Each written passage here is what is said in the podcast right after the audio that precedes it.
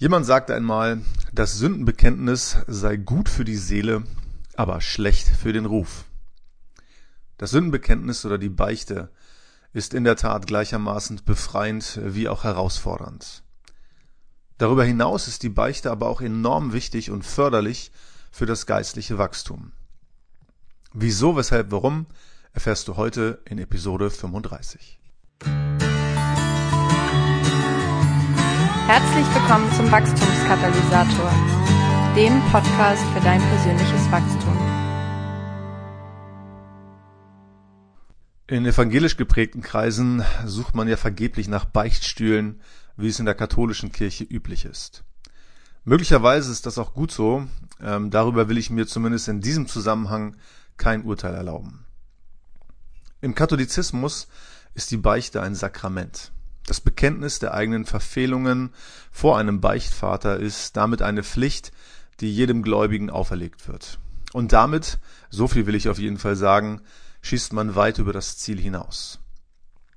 Das Problem aber sehe ich darin, dass die Protestanten aus Protest gegen diese überzogene Vorstellung der Beichte das Kind mit dem Bade ausgeschüttet haben und die Beichte in evangelischen Kreisen kaum mehr vorkommt oder zu sehr in den Hintergrund gerückt wurde.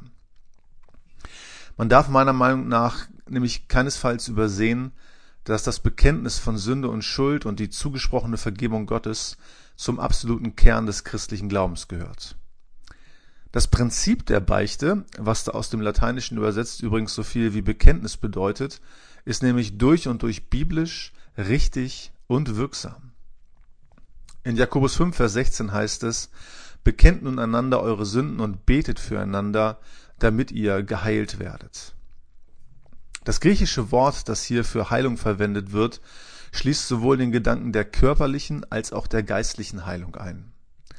Das bedeutet also, dass das öffentliche Bekenntnis meiner Schuld ein wichtiger Faktor meiner geistlichen Entwicklung ist bzw. sein kann.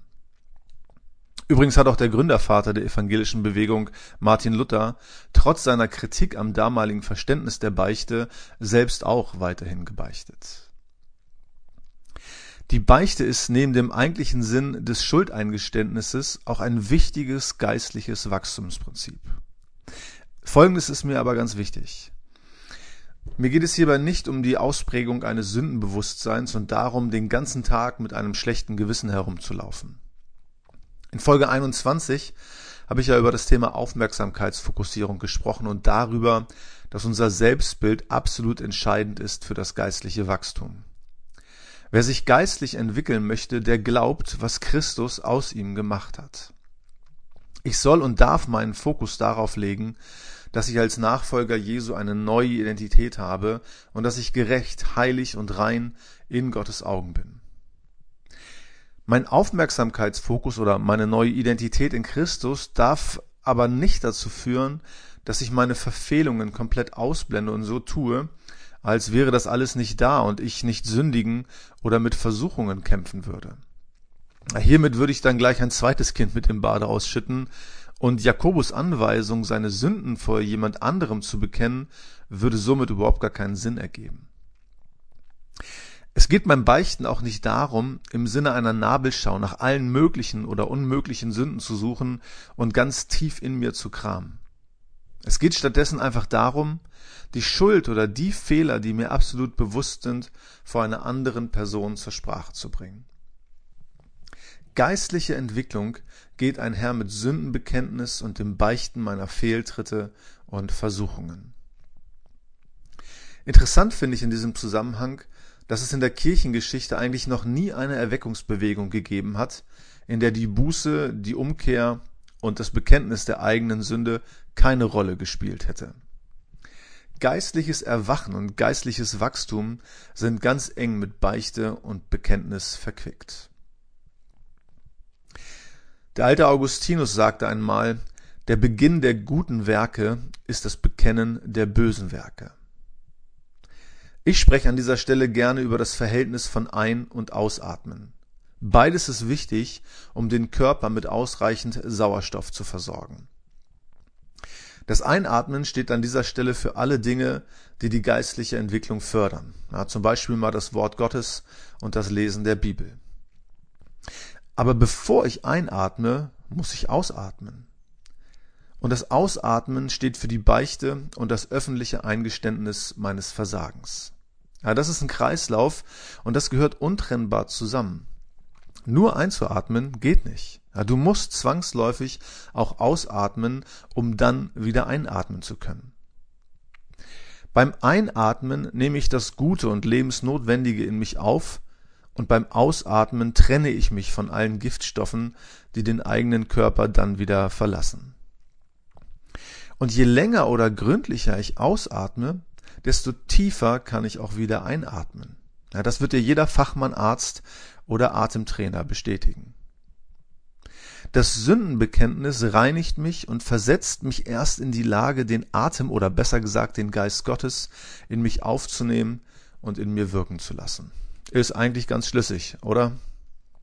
Man könnte es auch so sagen, dass ich mich durch die Beichte von all jenem Unkraut befreien lasse, das mein geistliches Wachstum sonst ersticken würde.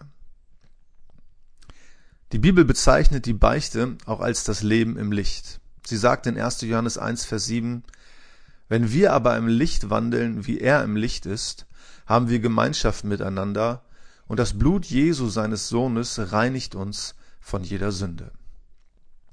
Das Licht hat immense Wirkungen auf unser Leben. Ja, das ist nicht nur wissenschaftlich erwiesen, sondern jeder Mensch kann es am eigenen Körper verspüren. Ja, auch wenn es meist unbewusst passiert, der Mensch sehnt sich, ja, so wie die meisten Lebewesen, nach Licht. Pflanzen gedeihen, wenn sie viel Sonnenlicht abbekommen. Licht und Helligkeit fördert ihr Wachstum und ihre Gesundheit. Ja, denn Licht sorgt für Wohlbefinden. Und nicht ohne Grund sind die Menschen gut gelaunt und relativ entspannt, wenn die Sonne lacht. Ja, Licht steuert auch den Hormonhaushalt, das Immunsystem und den Stoffwechsel. Ja, es wird in allen Zellen gespeichert und regelt die Kommunikationsprozesse im Körper. Ohne Licht ist biologisches Leben undenkbar. Aber eben auch das geistliche Leben gedeiht, wenn man bewusst im Licht lebt und die Beichte integraler Bestandteil der Nachfolge Jesu ist. Biblisch betrachtet gibt es drei Möglichkeiten, Sünden zu bekennen.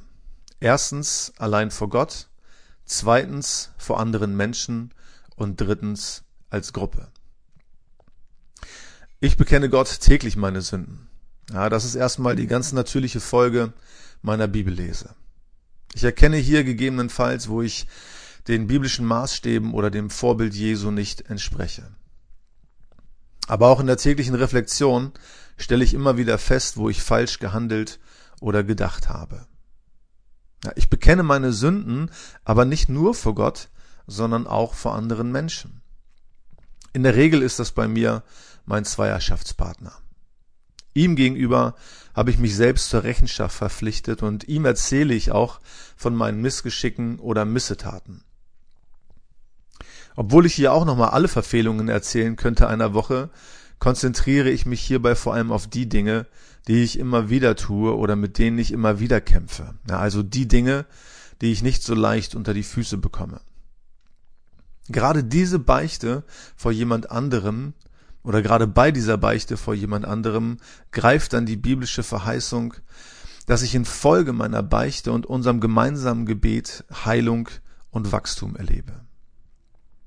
Äh, meinem Zweierschaftspartner erzähle ich übrigens nicht nur von meinen Fehltritten, sondern auch schon von meinen Versuchungen. Ja, ich bekenne also schon, bevor das Kind in den Brunnen gefallen ist, die Dinge, die zu einem Absturz bei mir führen können.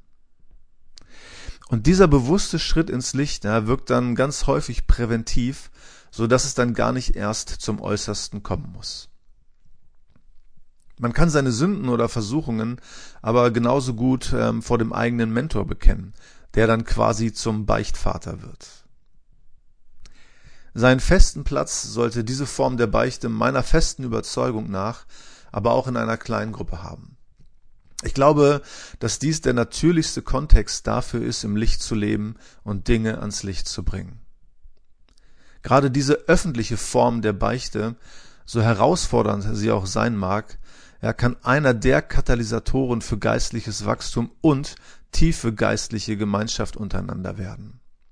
Denn wenn wir im Licht wandeln, wie er im Licht ist, haben wir Gemeinschaft miteinander, ja, um den Apostel Johannes abschließend noch einmal zu zitieren. Ich möchte dich heute dazu herausfordern, einen Schritt ins Licht zu machen und es dir zur Angewohnheit zu machen, deine Sünden und Versuchungen nicht länger nur vor Gott, sondern auch vor Menschen zu bekennen und infolgedessen geistliche Fortschritte zu erwarten. Bis zum nächsten Mal, dein Markus. Vielen Dank fürs Zuhören. Weitere Informationen, nützliche Downloads und die Möglichkeit, den Podcast bei iTunes zu abonnieren, findest du unter www.wachstumskatalysator.de.